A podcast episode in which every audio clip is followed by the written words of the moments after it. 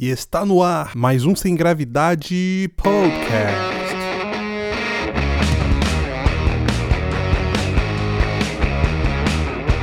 Astronauta, voltamos mais uma vez aqui em mais uma semana com o Sem Gravidade Podcast. E hoje, hoje vocês foram capturados aqui pelo nosso horizonte de eventos. Nós somos quase um buraco negro já, chamando a audiência para cá, não é não, Igor? Exatamente, como sempre, o Sem Gravidade conquistando o mundo. É isso aí, olha só. Hoje a gente trouxe um convidado aqui, gente boa pra caramba, um amigo meu de longa data, Oswaldo Júnior. Fala, Oswaldo. E aí, galera, tudo bem? Prazer em estar aqui com vocês. Vamos bater um papo aí, massa.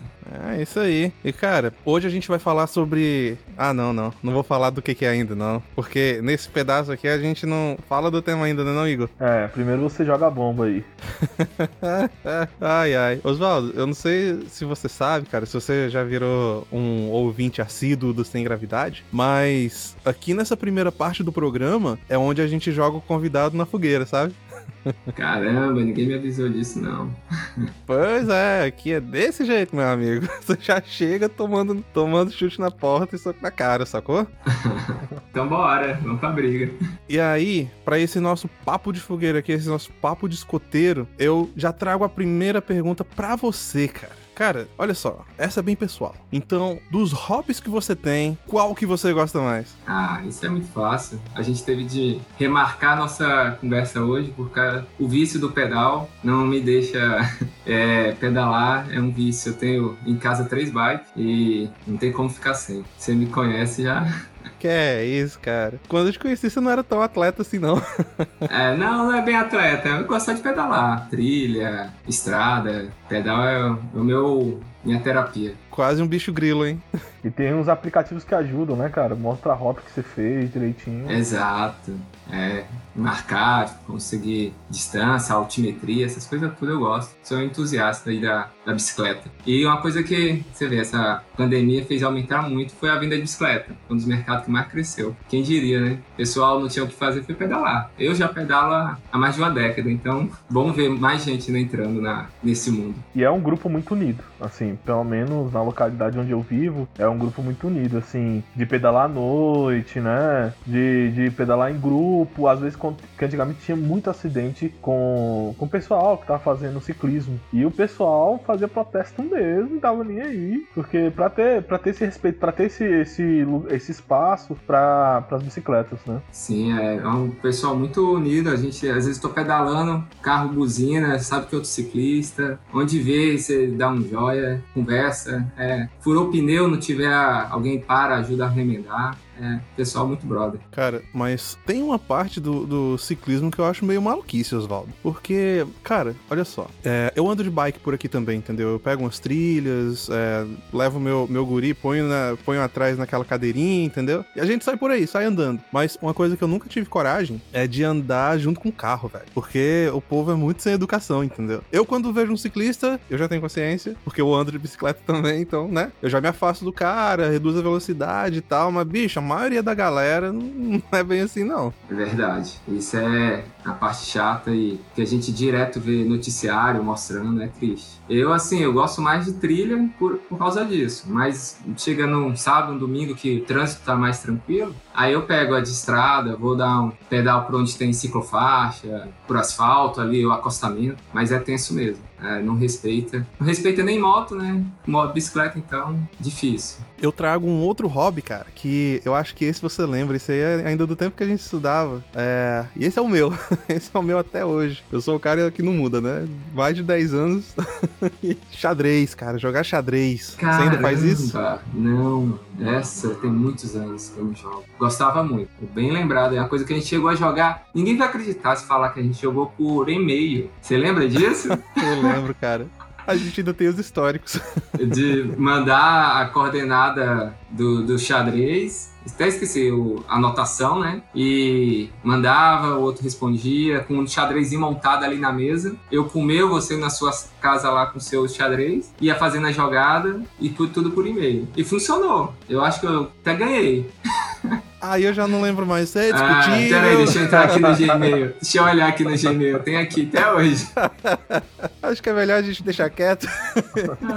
eu acho que, que apagou, cara. Apagou. O Gmail É, né? apagou O Gmail guarda tudo. Cara, eu tenho um e-mail de 2005, quando eu entrei no, no, no Gmail. O bicho é muito monstro. Você vê, 15 anos, 16 anos já. E outra, depois a gente teve um aplicativo, você lembra? que No Android, que foi, tipo fazia isso já melhor, que era tipo, poxa, você tinha um 24 horas pra jogar. Ah, eu lembro. Teve também, lembra? Lembro, lembro. Já lembro. jogou. É, Foi uma das últimas vezes que eu joguei, foi nessa época. Que é isso? Sério, tem muito, tô muito enferrujado. Se você. Agora é tua hora de dar sua revanche, bicho. Aproveita que eu tô enferrujado. Cara, olha aí, hein? Vou, vou botar você pra criar uma conta hoje lá, só pra te dar o cacete. No. Eu, e acredita que eu lembrei disso? Mês passado tá essa modinha da série. E aí me, me falaram pra assistir. Eu assisti, cara, me deu uma saudade. Vendo Pera, o, qual o série? Gambito. O Gambito da, Da rainha. rainha. Eu achei muito legal, cara. Aí eu, eu falei, nossa, que saudade de jogar. Deu até vontade. A gente Ah, vai, acaba que vai esquecendo, né? Deixa, você ainda joga? Jogo. Com quem? Você é online? É, Que chess.com. massa. O chess.com. Eu tenho até hoje a assinatura lá e nunca entro. É, mas me deu uma surra um dia desses. Me- Sério? O cara montando uma armadilha, velho. Porque eu faz muito tempo também que eu não jogo, né? Aí, não, cara, vamos jogar, não sei o quê. Aí ele contou essa história, eu não sabia que era você, né? Ele contou, não, pô, tinha um amigo até que a gente jogava é, por e-mail e tal. Eu falei, mano, eu vou apanhar, velho. É, não, bora, cara, que que é isso? O bicho me deu uma surra, saca? Eu trapaceei nessa, cara, porque a gente tava fazendo conteúdo aqui pro Sem Gravidade. Aí eu falei pro Igor, cara, vamos jogar xadrez enquanto a gente fala de filosofia? Não Boa. dá, mano. Eu tenho um problema que eu não consigo é, jogar, fazer duas coisas ao mesmo tempo, assim, né? Mas jogar e conversar é a pior delas. É, tem que ter concentração ali. Mas foi legal, cara. Eu inventei um monte de personagem na hora. O- um dos meus cavalos se chama Biscado Fax, cara. Nossa, que... vocês misturou é, RPG com, com xadrez, foi? Não, eu só tava dando nome pras coisas mesmo. A mente criativa do Léo. Você entende essa referência, Vavá? Não, eu não- você sabe que suas referências eu não sou. Eu tô em outros mundos, bicho. Aí eu não consigo, às vezes, ter o mesmo, as mesmas Cara, referências. Perto de vocês dois eu tô me sentindo tão nerd, velho. Eu não sou Mais nada do que nerd. normal.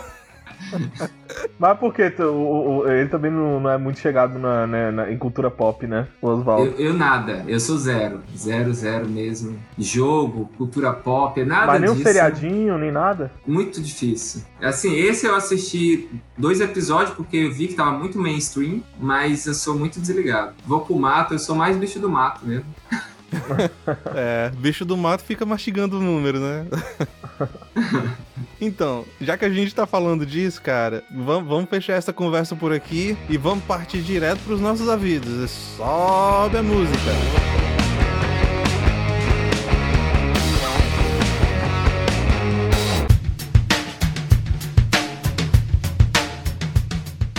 Fala brasileirada! Aqui é o Léo Canário, seu apresentador com avatar de leão aquarelado favorito, falando diretamente da terra dos bravos e livres. Olá, aqui sou eu, o professor Igor, desbravador da filosofia do cotidiano, ou seu filósofo de botequim, falando diretamente da ilha de Vera Cruz. E este é o Sem Gravidade, o melhor podcast que você vai encontrar, pesado nas ideias e leve nas palavras. Hoje falaremos sobre o mercado financeiro. Vem com a gente que hoje o papo vai enriquecer seu pensamento.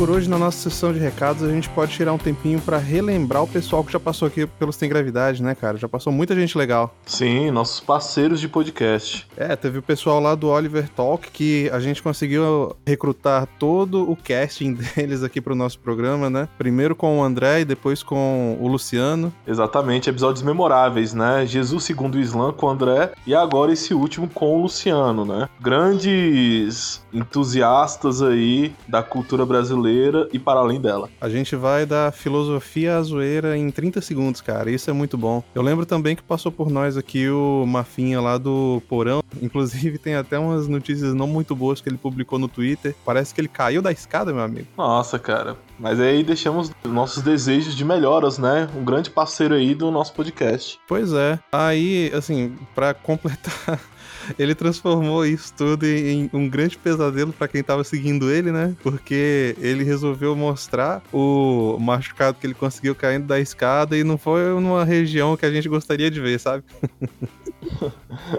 eu, eu admito que essa parte eu não vi. Ah, eu queria estar no teu lugar e não ter visto também. Mas é isso aí, cara. E essa galera tá por aí, são gente boa, né? E que qualquer dia desse eles estão de volta aí no programa. Agora, no nosso programa, você sempre consegue achar a gente, astronauta. Você consegue encontrar a gente lá no Twitter, que é o arroba, o arroba Sem Gravidade e o arroba Sem Gravidade Underline PC. Também estamos disponíveis no Instagram através do arroba ProfIgorPH e através também do arroba Sem Gravidade. Sempre colocando as notícias, interagindo com vocês, com perguntas, respostas, que também podem cair aqui no programa. Nós temos também lá o Facebook, que é o facebook.com/barra sem gravidade podcast. E também estamos disponíveis no YouTube, através do youtube.com/barra sem gravidade podcast. Nosso canal agora tem uma URL personalizada, só para vocês. E nós temos também as duas rádios que a gente está sendo publicado toda semana. Na quarta-feira nós temos a Atroz FM, que viaja nas ondas da liberdade. AtrozFM.com é toda quarta-feira, às 8 da noite. E temos também a Shockwave Radio, que é shockwaveradio.com.br e lá a gente tá toda quinta-feira às 16 horas. E nessa semana a gente tem uma novidade especial, né? A gente colocou o nosso site no ar. Depois de tantos meses aí, a gente finalmente tem um site e é para vocês, minha gente. Então vão lá, dão um pulinho, acessa a gente, né? Então é isso, todos os episódios organizados e mais para frente vem novidade aí, com as referências para quem quiser se aprofundar no conteúdo. Também temos para contatos comerciais, elogios ou alguma sugestão nosso e-mail, sem gravidade podcast@gmail.com. É isso aí. E agora chega de papo, sobe a música e vamos pro programa.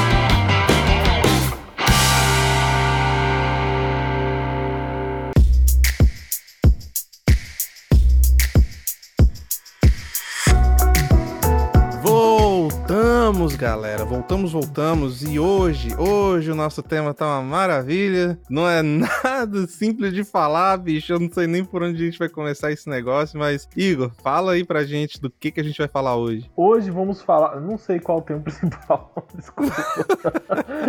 é, porque a gente vai falar sobre muitas coisas, né? Mas o tema principal sobre mercado financeiro. É, esse é o tema do nosso programa hoje. beleza. Perfeito, cara. Mas a gente vai falar hoje especificamente, né, para tentar dar uma delimitada no negócio da bolsa de valores. Falar como é que esse negócio funciona, mais ou menos ali. Vamos, vamos, vamos tentar pelo menos, porque não é fácil falar, não, velho.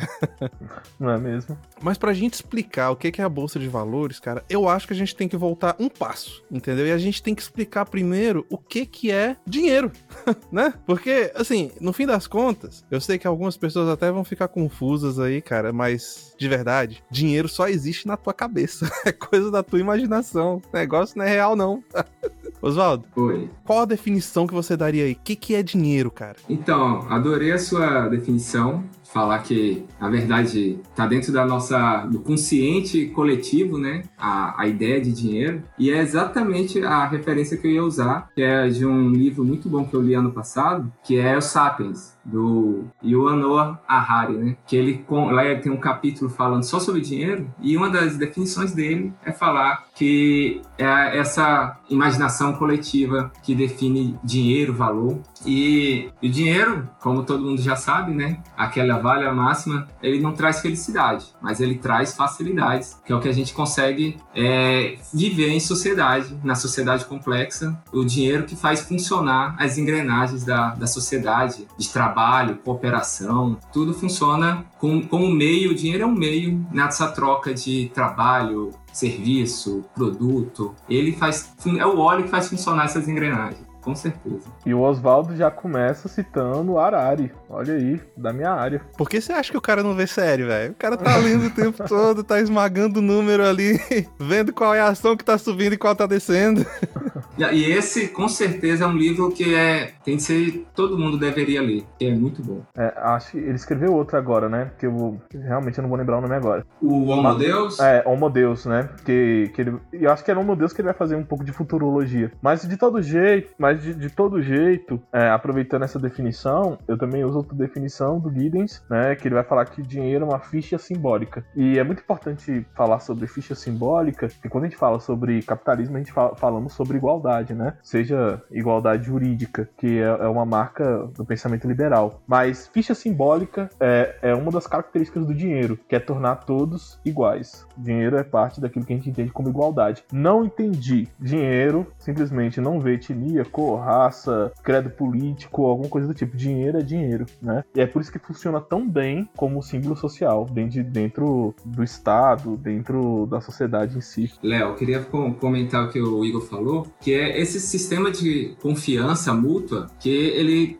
é, transcende todas as culturas, né, barreiras e religiões. Todo mundo acredita no mesmo dólar, não importa se ele está na Índia, nos Estados Unidos, passou países e o dólar americano ele vai funcionar em qualquer país, em qualquer religião, com muçulmano. Mesmo muçulmano às vezes indo no contra os Estados Unidos, ele aceita o dólar do mesmo jeito, porque ele transcende todas as culturas. Eu lembro de uma definição que eu acho, posso estar errado, mas eu acho que foi do Bruno Garchagen, que em um artigo ele falava assim que o dinheiro, quando você entrega dinheiro para uma outra pessoa, é a prova do teu trabalho, né? O dinheiro ele significa que o teu trabalho foi valorizado por uma outra pessoa, e aí quando você aparece ali na padaria dando um trocado pro, pro, pro padeiro em troca do pão, ele tá reconhecendo que você foi é, valioso para alguém, você prestou um serviço que foi valioso para alguém, e ele também tá reconhecendo que houve valor naquele serviço que você prestou, ou produto que você vendeu, e em troca desse valor que ele reconhece, ele te entrega o pão, cara. Esse negócio é lindo, bicho.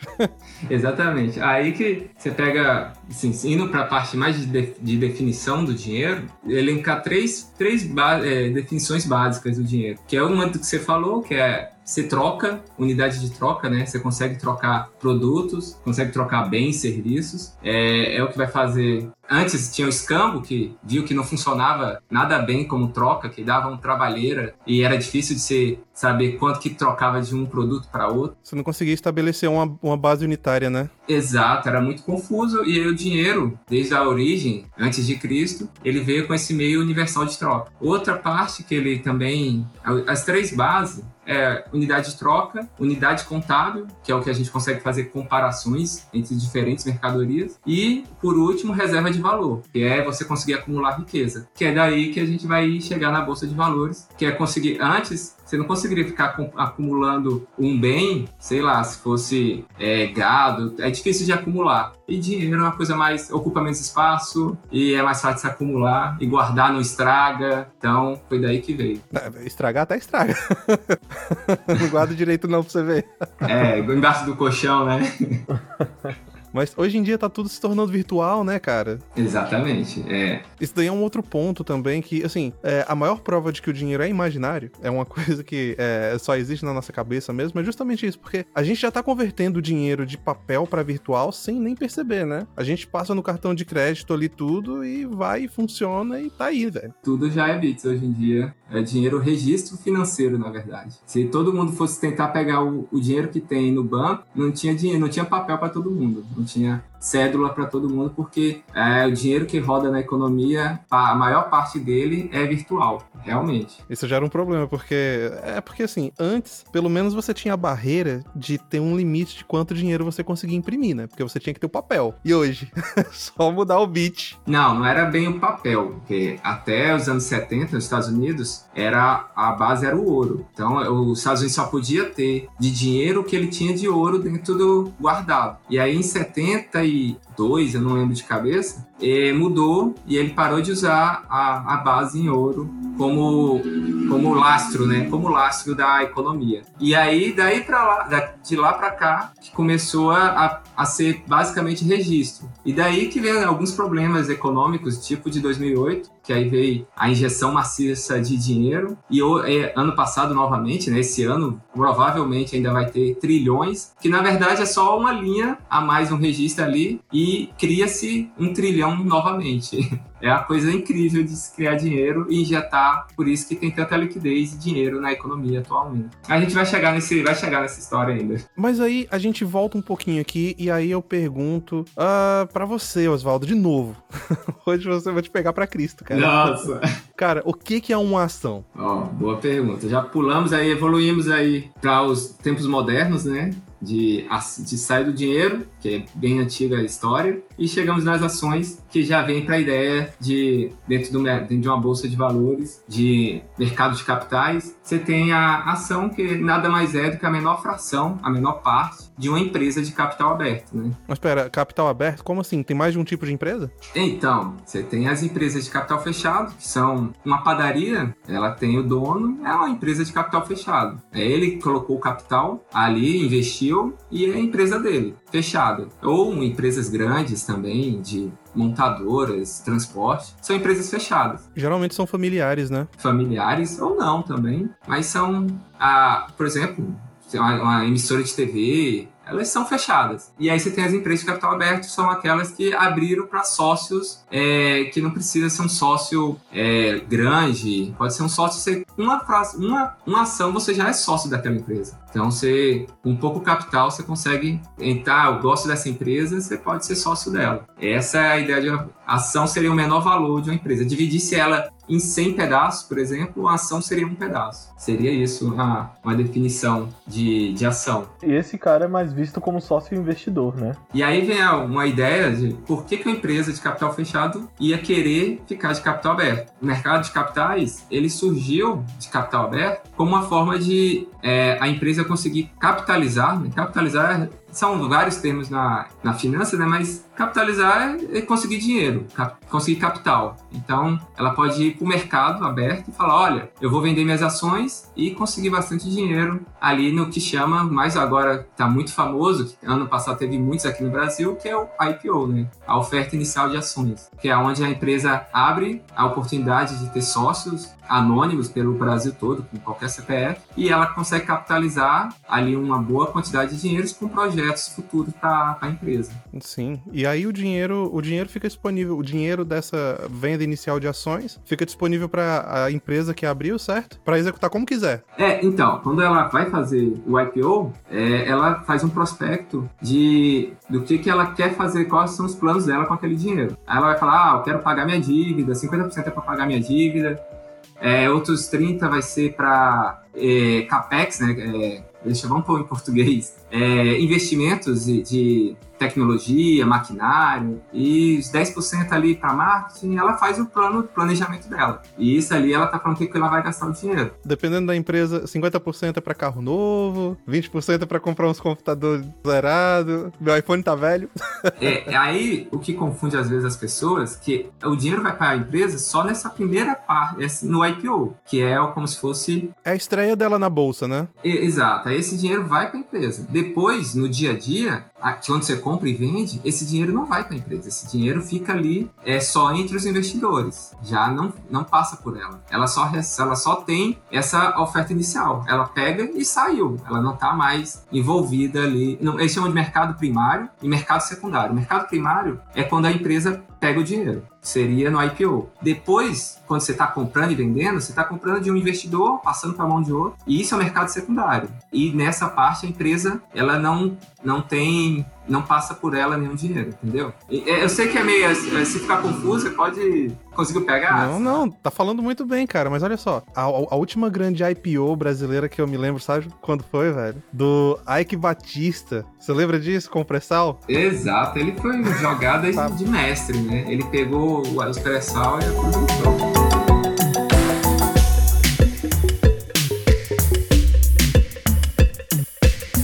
Show me the money. Just looking good, but too long. No! You're gonna do, Jerry? No!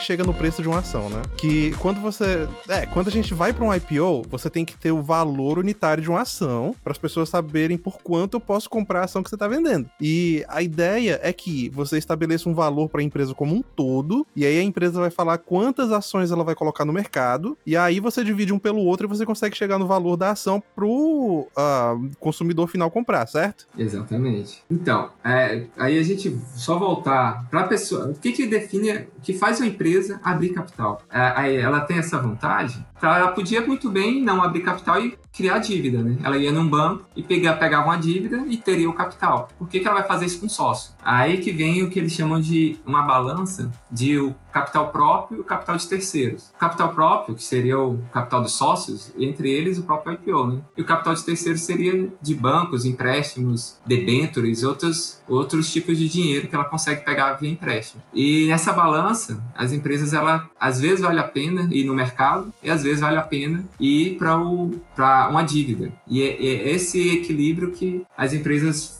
às vezes optam por ou ela está sendo muito bem precificada, ela está vendo que é um bom momento. Você sempre vai ver os IPOs e quando? Quando está em euforia. Sempre o mercado está em alta, vai ter IPOs. Quando está na crise, não tem IPO, porque nenhuma empresa quer vender a ação dela quando está na baixa, que aí ela vai ser mal precificada, vender baixo, entendeu? Eles aproveitam os momentos de euforia. E aí surgem aqueles termos estranhos, né, cara? Tipo, é, onde está o dinheiro mais barato? É, exatamente. Uma pergunta de, de leigo, como sou, né? E quando eu falo leigo, não é porque eu não entendo, eu entendo o assunto, só que não trabalho na área e nunca me aprofundei muito, né? Meus amigos até enchem meu saco porque só tenho amigo investidor e eu sou o único que ainda não comecei. Mas assim, é então pergunta... vai, vamos, agora já, já tem um bom pontapé aí, ó. Deixa, deixa, eu te dar um spoiler, Igor. O, o cara que me jogou pra Bolsa de Valores foi o Oswaldo, tá? Ah, é. então... Não se arrepende.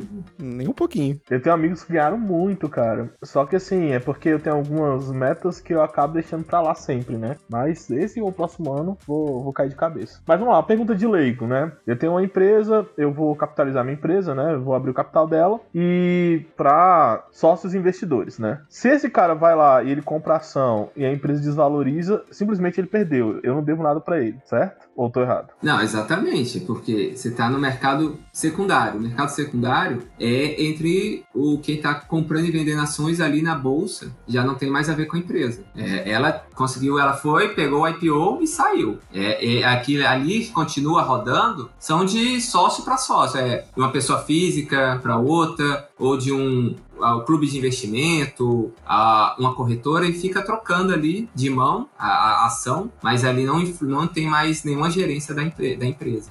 Nesse sentido, é, eu pergunto porque já, já fui empresário, né? Hoje em dia eu trabalho só como professor, mas ainda pretendo voltar para o ramo. É, eu pergunto porque você falou, ah, ah talvez depende de, de empresa para empresa o que vale mais a pena, se é você capitalizar a empresa para você conseguir né, andar com os projetos ou você fazer a dívida. Mas nesse sentido, por mais que você abrir o capital da empresa, você perde um pouco dela, né? Digamos assim, é, pelo menos você não tem que pagar o banco banco, né? Porque o banco, dívida bancária. Né? Não, é, exatamente. Mas aí é que tem o. Mas também você tem.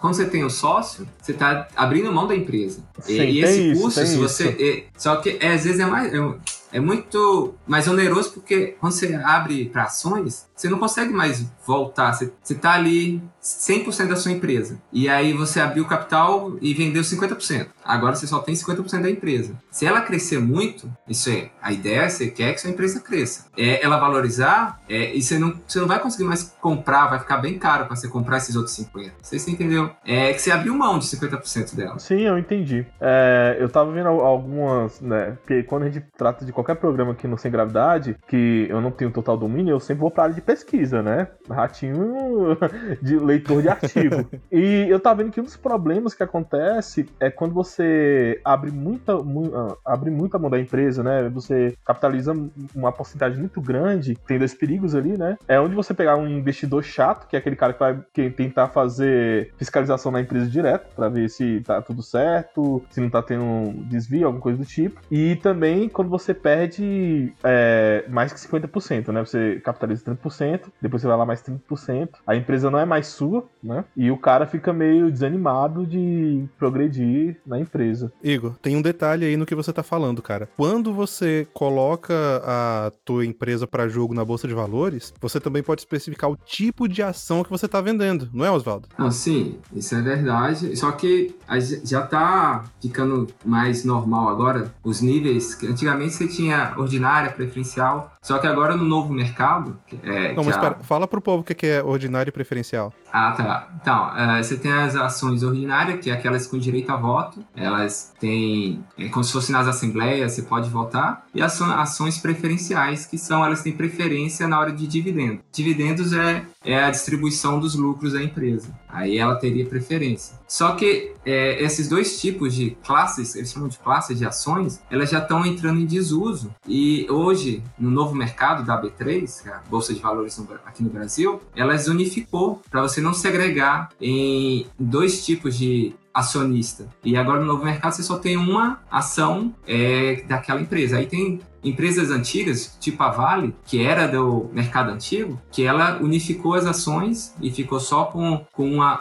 uma, um código de ação e isso aí tirou essa você ter preços diferentes e uma ter, é, ter direito a volta, a outra direito à preferência, e isso era, era você tratava diferente seu sócio. E a ideia é você ter um tratamento igual. E é por isso que a, a tendência é unificar, entendeu? Caramba, pro novo mercado. Como eles fizeram isso, cara? Porque você tinha ali é, dois códigos para ação dois códigos, dois né? preços, exatamente. É um processo. Não, mas quem tava com a ação do preço lá em cima não ia querer que a ação fosse lá para baixo e seguir a outra. É, só que aí tem todo. É, demora anos, né? Um ano esse processo, que aí eles fecham e falam assim: olha, você tem duas para uma. Eles vão fazer a conta e vai falar: não, você tem essa ação que vale o dobro da, da outra, da ordinária, então você vai receber duas ordinárias pelo valor dessa sua uma ação. Eles conseguem fazer para ficar é, é, justo, entendeu? Vira a conta e, e, funcionar, todo mundo aceitar. É, é lógico que tem algumas, às vezes, não fica tão é, justo e, e, pode não aceitar. Se não aceitar, ele continua ali com a ação dele e ela vai perdendo a liquidez, que ninguém mais vai comprar aquela ação, mas ele é sócio lá e ele tem aquela ação, aquele código, pelo resto da vida se ele quiser. Se ele não quiser trocar, ele pode ficar com ela. Porque não é muito. Normalmente, troca. Normalmente você faz essa troca. Mas é uma coisa mais técnica. Aí, cara, já entrando nessa parte aí, é, eu, eu, quero fazer uma pergunta. A gente falou aqui já o que é uma ação. A gente já explicou o que é dinheiro, né? Esse troço imaginário. A ação também é um troço imaginário. Mas aí, a gente chega no próximo nível, né? A gente tá escalando aqui, cara. E o próximo nível é esse lugar que existe no nosso imaginário como se fosse um, um uma sala gigante cheia de tela para todo lado, número, com um monte de gráficos subindo e descendo, que é a Bolsa de Valores. exatamente. Certo? Nosso balcão balcão de negociações. E aí eu te pergunto, o que, que é a Bolsa de Valores, cara? Ah, a melhor imagem era aquela que a gente via nos filmes dos anos 90, né? Que era aquele monte de gente com papel e gritando, e, e aquela banda de telefone. Aquela imagem é, é, clássica e, e acabou, não existe mais, né? O Lobo de Wall Street, massa. né, cara? Exato. Papel pra todo lado, aquele bando de gente gritando e subindo em cima do outro. Compro, compro, vendo. Era muito massa mas é coisa que só vê em vídeo agora, só em, em filme, né? Porque agora só é servidores e, e, e, tudo ali via tela, não tem ninguém lá. Se você vai na B3, não tem ninguém em pé, só um ou outro sentado, mexendo no computador. Acabou a emoção que tinha de antigamente. e os operadores lá, né? Mas, exato. Agora, muitos, muitos dos operadores são robôs, né? Fazendo compra e venda ali, tudo automático. É, é uma coisa a, a, bolsa é esse local onde acontece essa troca de ação, que é o que faz funcionar o, mercado, o mercado de capitais abertos, né? Que é onde permite às pessoas ou, ou pessoas físicas ou jurídicas, que é, por exemplo, um fundo de investimento é, ou bancos, eles conseguem ir é, via home broker, via site, acessar e fazer a compra, a venda do ativo. Antes de falar do, do banco de investimentos, cara, é, eu queria só esclarecer uma coisa para as pessoas assim sobre o mercado de ações, né? Porque a gente sempre imagina esse negócio tão distante, tão longe, tão inacessível, mas eu acho que tem uma forma da gente conseguir conseguir desenhar esse negócio na mente das pessoas que fica mais fácil. O mercado de ações nada mais é do que um feirão, sacou? Em que todo mundo tem uma batata para vender. É, é por aí. Analogia para as pessoas entenderem seria isso. É, ali é, a pessoa tem um quer comprar, a outra está querendo vender, vender e elas vão definir o preço. E aí essa definição de preço que é onde fica ali um pede mais é, quer vender por um preço mais alto e a pessoa quer comprar por um preço mais baixo. É, sempre qualquer mercado funciona assim, né? E na bolsa é do mesmo jeito. Até chegar e definir, não, então beleza, vamos fechar esse valor. Vavá, eu até jogo essa, esse pedaço aí pro Igor, cara, que eu tô ligado que ele já leu Mises, né, Igor? Sim, sim. E aí a gente entra nessa, nessa parte de precificação, né, cara? Porque isso é, é, é outro mito também que a gente é, tenta entender que preço é uma coisa matemática, lógica, né? Que é, é um mais um que dá dois, mas quando a gente chega ali pro mundo real é um pouquinho diferente, né? É, você lembra mais ou menos, Igor, como que Mises definiu esse negócio de, de, como é que a gente chega no preço de alguma coisa? É porque assim, o que acontece? Antigamente nós tínhamos aquilo que entendemos como teoria valor-trabalho, que ela começa em Adam Smith, né? Depois vai, vai ter uma crítica sobre é, a, porque a base do capitalismo seria, segundo ele, essa a base na teoria valor-trabalho. Ele escreve isso na, nas riquezas das nações. Só que depois da escola austríaca de economia, que não é só, é, não foi só Mises, né? Você tinha Bombay, que você, tinha, você tem a teoria marginalista, vão falar, é, exatamente, eles vão falar sobre é, é, a lei de oferta, de demanda e procura, né? Se você tem um produto, como vou explicar isso? É porque o exemplo do buraco a gente já deu que várias vezes, né? A gente fazer o buraco. Pode falar de novo, cara. Não ah, tem problema. Então, esse, então esse episódio é complicado. O mais simples. então vamos tentar. Né, eu ia entrar em outra analogia, mas vamos tentar é, resumir. É, antigamente se achava que o que dava valor às coisas é o trabalho. Um exemplo, você tem um, relógio, uma pepita de ouro. O que vale mais? O, a pepita de ouro pura ou um relógio feito dessa pepita? O relógio, porque o, o relógio ele teve exercício do trabalho em cima dele. Então, quanto mais trabalho você exerce, mais o valor das coisas é, é, tende a aumentar. Só que aí tem a analogia do, do buraco, que Adam Smith, Adam Smith fala, oh, perdão, Ludwig von Mises fala, que ele fala o seguinte: é, o que define o valor das coisas é sempre o comprador, quanto ele está disposto a pagar por aquilo, tá? É, um, outro exemplo, é, um copo de água aqui no Brasil ou na Amazônia, certamente você vai pagar um real por ele. Agora, um copo de água no meio do Saara, depois de três dias, dois dias, antes um pouco de morrer, você pagaria quase um milhão de reais, tá? Porque o valor das coisas sempre depende de quanto a pessoa está disposta a pagar por ele. Você pode cavar um buraco até o, o centro da Terra. Se você não tiver ninguém disposto a pagar por aquele exercício do trabalho, ele não vale nada.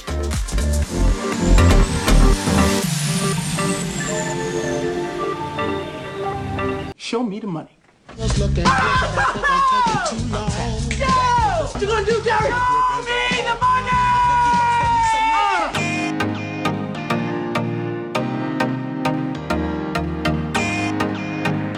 preço das ações segue essa lei, não é? Oferta e procura. Então, se você tem um montão de gente vendendo ação de uma empresa específica, todo mundo vai pensar, cara, se tá todo mundo vendendo as ações dessa empresa, é porque tem alguma coisa errada aí. É porque ali vai, vai, vai dar ruim, essa empresa aí tá indo pro buraco, então é melhor não comprar. Ou comprar mais barato, tá entendendo? E esse é o, é o grande esquema da, da bolsa de ação, da bolsa de valores, né? E o motivo pelo qual esse negócio é imprevisível.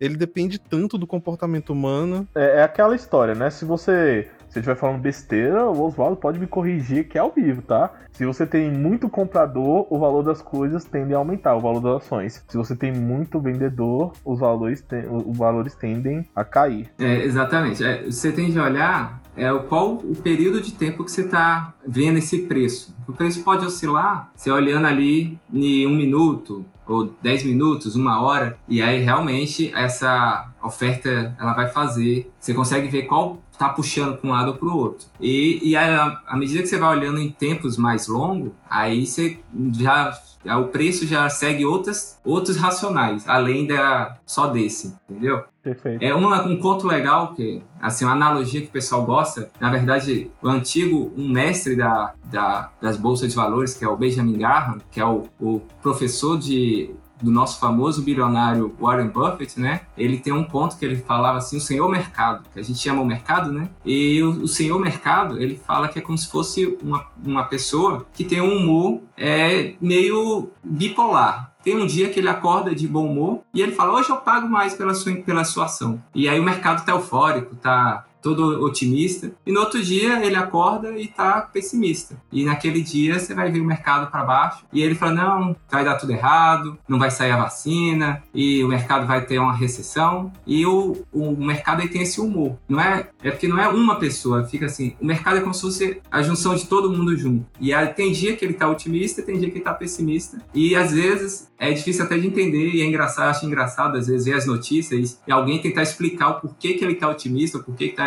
pessimista. Ou ele tá, fala assim, ah, hoje a bolsa estava é, propensa ao risco e as, o, cap, o, capital estava querendo é, entrar, é, os, investidores queriam, é, é, estavam propensos ao risco. E é engraçado isso, porque é, no curto prazo é, é difícil de explicar o movimento do mercado. Aí no longo prazo, que é um outro tipo de. Oi. Mas essa galera aí do longo prazo surge um, um, um fulano que é, é, é, conhecido ali na bolsa, né, cara? O day trader.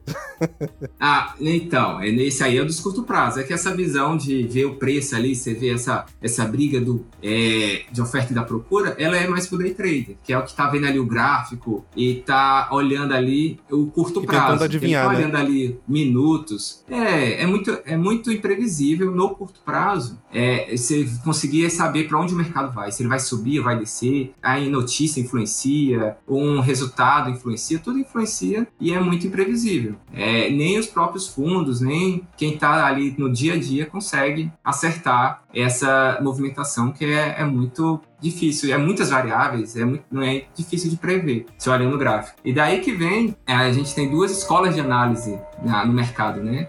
Não sei se você sabe, você tem a análise fundamentalista e análise técnica. A análise técnica seria a de gráfico, que é a, é a mais charmosa, né? Você mais está na moda, que você vê o gráfico e compra aqui, vende ali, faz a linha de compra, a linha de venda e faz o videozinho. E é o que dá algum ali dos youtubers, da, do Instagram, é o gráfico, que é, é elegante, né? É bonito ali o gráfico. Mas são duas escolas diferentes. Uma fundamentalista, que é vendo longo prazo, vendo fundamentos, e a análise técnica, que é mais essa esse jeito de Seria isso. E falando dessa parte de análise, cara, é, a gente encontra aí um, um, outro tipo de profissional, né? Que é o, o trader que ganha para fazer isso. Porque, por exemplo, eu, Léo, resolvo comprar a ação de uma empresa. Eu dou uma analisada naquela empresa, li várias coisas sobre ela, vi para onde que ela tá é, colocando os investimentos, vou lá e compro. Tá na minha conta, né? Eu decidi isso baseado na informação que eu colhi. Mas, se eu decido assim, cara, eu não tenho tempo para fazer isso. Eu não tenho tempo de ficar pesquisando, de vendo qual é o melhor investimento, de quando comprar, quando vender. Aí eu posso terceirizar essa parte, não é? Hum, você pode terceirizar é, entrando em um fundo de investimento. Aí você vai deixar, você entra em um fundo de investimento e a, em ações, um FIA, né? Fundo de investimento em ações. E aí sim, o gestor do fundo vai fazer é, o portfólio dele e fazer as compras. Mas a, na sua conta, na ação que você comprou, ele não pode mexer. Você tem de colocar o capital no fundo.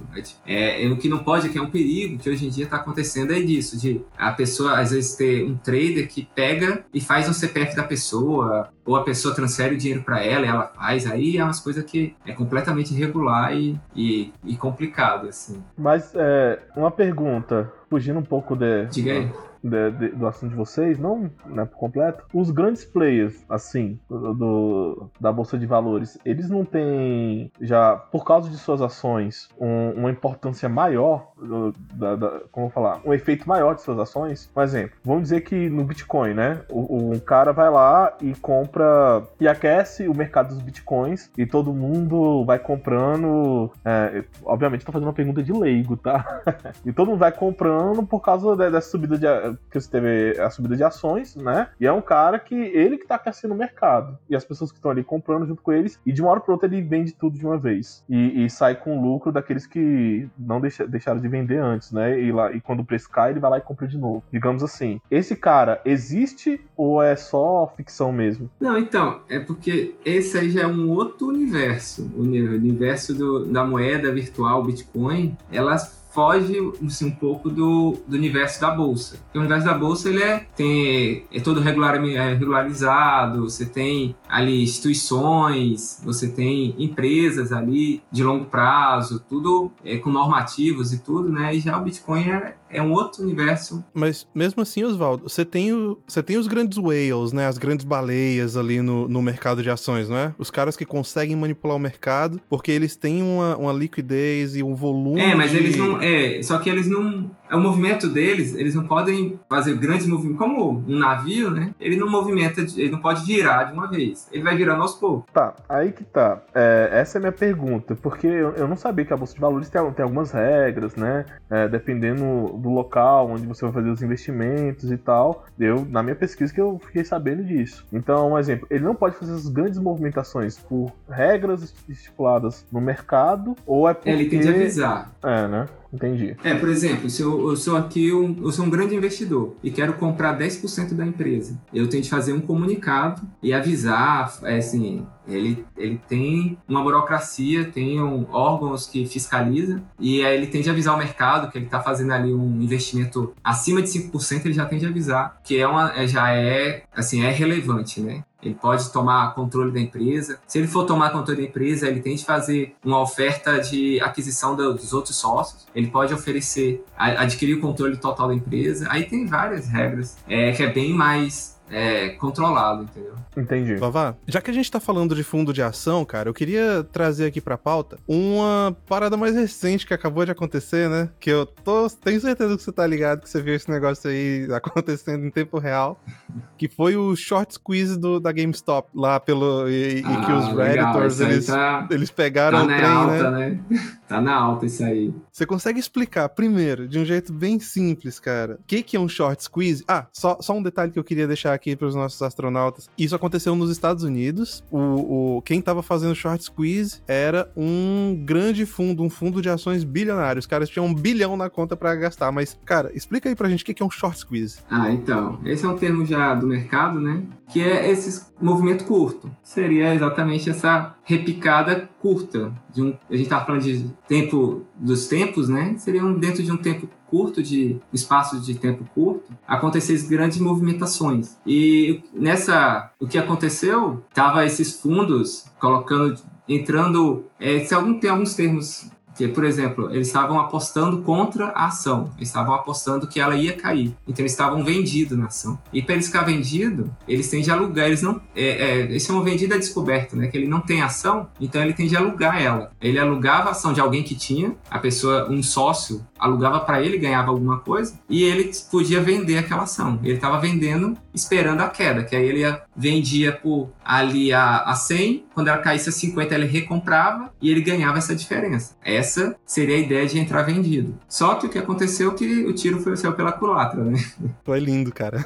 Ah, foi. É isso, é, eu, vi, eu li até um negócio que eu achei engraçado, falando assim, a sardinha, as sardinhas, que as sardinhas são as pessoas físicas, no mercado de ações chama de sardinhas. E as sardinhas atacaram a baleia, né? A baleia seria o, o grande o grande fundo. fund. E as, normalmente a sardinha, é exato. Normalmente as sardinhas comem a sobra do- da baleia. Nesse caso, as sardinhas atacaram a baleia. Mas você vê o, o poder da internet, né? De um, de um, um fórum, como os fóruns funcionam, né? Que eles se uniram e conseguiram fazer uma jogada audaciosa, assim, que conseguiram capitalizar. Mas é, é só, assim, é por que, que isso conseguiu? Porque ela tinha pouca liquidez. Liquidez é quando tem pouca compra e venda, e aí então tinha poucas ações no mercado. E o que, o que, que aconteceu? O fundo, para ele conseguir eh, desfazer a posição dele vendida, ele tinha de comprar as ações. E as ações estavam subindo. Então ele, tinha- ele entrava na ponta compradora novamente, porque ele tinha de comprar. E estava todo mundo comprando. Então ele ajudou a subir o preço para ele mesmo. Ele tinha de Foi. sair, ele tinha de ter ação para sair. Entendeu? Ele ajudou a subir o preço no final.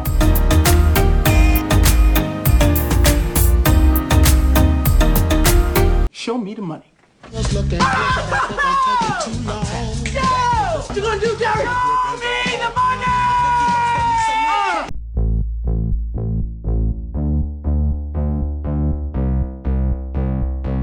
Deixa, eu- ver, eu, eu queria dar um pouquinho mais de detalhe, porque esse caso foi, foi muito.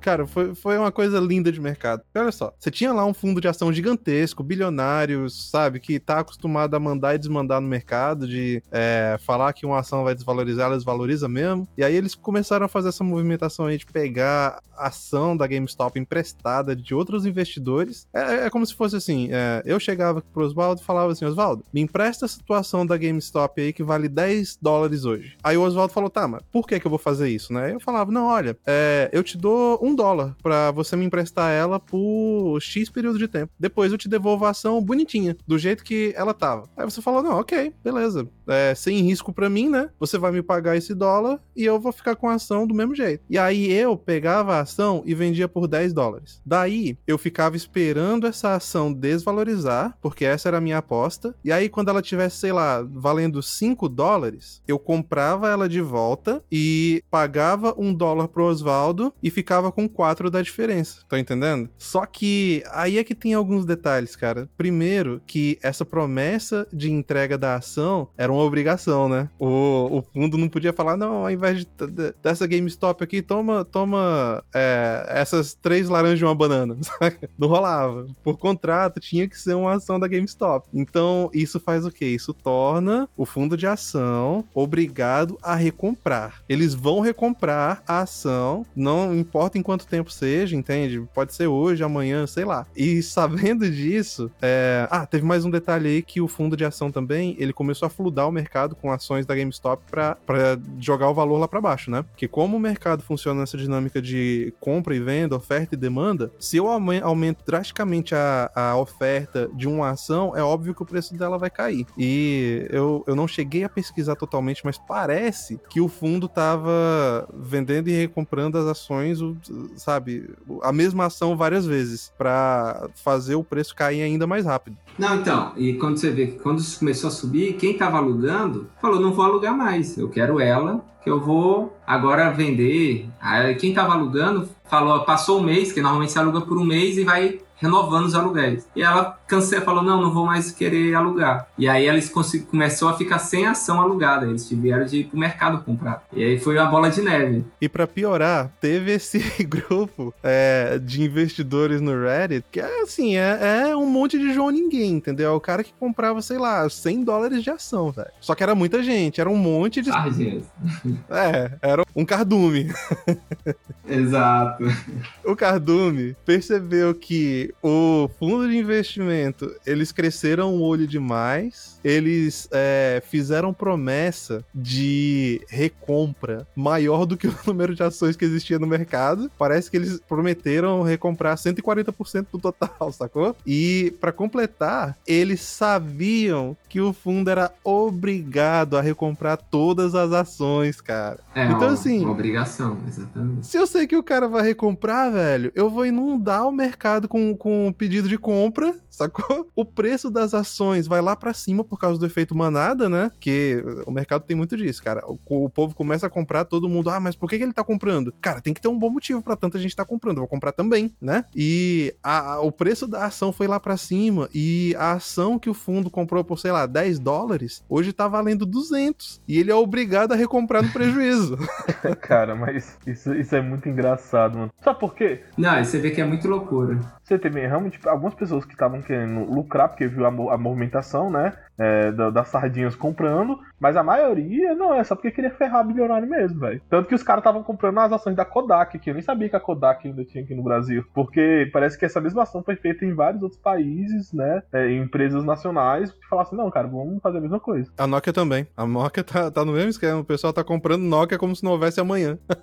Cara, Kodak, velho, ainda existe, eu não É muito sabia, velho. irracional. Não, e, e para mim, isso aí mostra uma das forças que a gente tem é, nova no mundo, né? É, e, e que se esparrama para todos os ambientes da sociedade humana, que é a internet. Isso não poderia ter acontecido em outro tempo porque você não tinha pessoas, agrupamento de pessoas na internet. E agora, como você tem essa po- possibilidade, é, é, todo o mundo é, de mecanismo tradicional, eu não tô falando de tradicional né, de tradição social, mas de tradicional no sentido de funciona funcionabilidade, de pragmatismo, corre risco, velho. Porque você já viu coisas acontecendo assim na política, agora você tá vendo no mercado financeiro, e as pessoas conseguem se agrupar na internet e ir atrás de um objetivo e vai, velho. É, eu só queria complementar o que o Igor falou, que isso prova que, na verdade, o mercado financeiro, ele não é de matemática e de exatas, ele é puramente humanas. É um mercado que vai de, é, de economia comportamental, né? Que aí você vê, a, não tem, é irracional. Se olhar pela empresa e pelos números da empresa, é completamente irracional esse movimento. É, o que explica ele é puramente a parte social, é a parte de interação humana que explica um, um movimento desse é, no preço das ações. Mas é engraçado você falar isso, porque já tive até tretas aqui né, nesse canal. Fui é, sofri bullying aqui do Léo do, do Léo de, de um rapaz. Porque eu sempre falo isso, né? É, é, é como é que, por exemplo, economia e contabilidade são ciências humanas. O, o contador, o cara sabe fazer cálculos complexos, né? é, o, o, economista também, trabalha com estatísticas e, e, tudo, mas o final da conta lá, o final, né, é, é, é ciências humanas é, nesse sentido, né, que a gente não consegue dar uma, uma resposta objetiva, né, tem que passar pelo fator humano, fator social aí. Concordo, bem legal. E você, e você falou aí só, você sabe, né, que um dos prêmios Nobel da, da, de economia foi dado a um psicólogo, ao Daniel Kahneman. Ele ganhou um prêmio Nobel de, de, de, Economia, sendo um psicólogo, explicando essa parte de economia comportamental, a, esse medo e ganância que acontece no mercado, a parte irracional, que é nem tudo, a, se fosse tudo só números, colocava os computadores e robôs para fazer e a gente não tinha uma crise igual ano passado, que foi puramente por medo e, e aquela. A, e depois a euforia, e fica nesse, nesse sobe e desce aí que é puramente emocional a, a bolsa. Vavá, olha só, um programa só nunca vai ser suficiente pra gente matar esse tema, cara. Então eu já garanto que você vai voltar aqui de novo, tá? Olha aí, vai ter o 2. Vai, vai ter o 2, vai ter o 3, vai ter o 10, meu amigo. Isso aqui é tema Não, infinito. Tinha, eu queria contar que, falar sobre, entrar em algumas coisas da escola de, de pensamento, a mais valor intrínseco de ação, várias coisas interessantes, mas fica pra próxima. É, a gente vai entrar, mas olha só, para fechar o programa, cara, fala pro pessoal aí que tá escutando a gente, vale a pena investir no mercado de ações? Ah, com certeza. Isso aí, é, lógico que eu não cheguei a, entrar muito no, no, no racional de investimento, que é, a minha visão de investimento é de longo prazo, é aquele mais tranquilo, você não fica no dia a dia ali olhando o gráfico. Isso aí é o trabalho de quem quem está ali no day trader, que é um trabalho honesto igual qualquer outro. Para quem tem outro trabalho, a ideia do investimento é ter um investimento passivo. Você é, investe ali em algumas empresas que você gosta e deixa lá e não fica tão preocupado. É um outro racional que às vezes não é tão não é tão emocionante e tão hype igual um day trader é muito, vale muito a pena por longo prazo, para você ter uma aposentadoria, para você conseguir acumular riqueza, com certeza vale muito a pena. É um hábito que o americano tem há muito mais tempo, e tem um mercado de ações ali que envolve mais que 50% da população, e no Brasil a gente está tentando alcançar 1% da população ainda, a gente está crescendo, ano passado cresceu bastante, e está começando a difundir, e com certeza tem muito a crescer ainda no nosso mercado de capitais aqui no Brasil. É isso aí. Igor, você quer colocar algumas palavras finais ou a gente pode fechar com a fala do Oswaldo? Não, só concluir em um minuto, pode contar aí. No ano passado a gente teve o caso da Betina, né? que virou meme, etc e tal. E por causa daquele, daquele caso, você teve alguns problemas que, ao meu ver, foram péssimos, porque o brasileiro precisa trabalhar a educação financeira. Eu sou um dos caras que defendo que a educação financeira tem que ser é, colocado como matéria de escola, matéria escolar, porque é, realmente você não aprende, às vezes, o básico para você viver nessa vida moderna. Quer saber poupar, não só mercado de ação, mas depois o mercado de ação também, né? Bolsa de valores e, e saber organizar essa vida financeira. Então, fico muito feliz que o Oswaldo compareceu hoje para nos abrilhantar, né, com esse diálogo.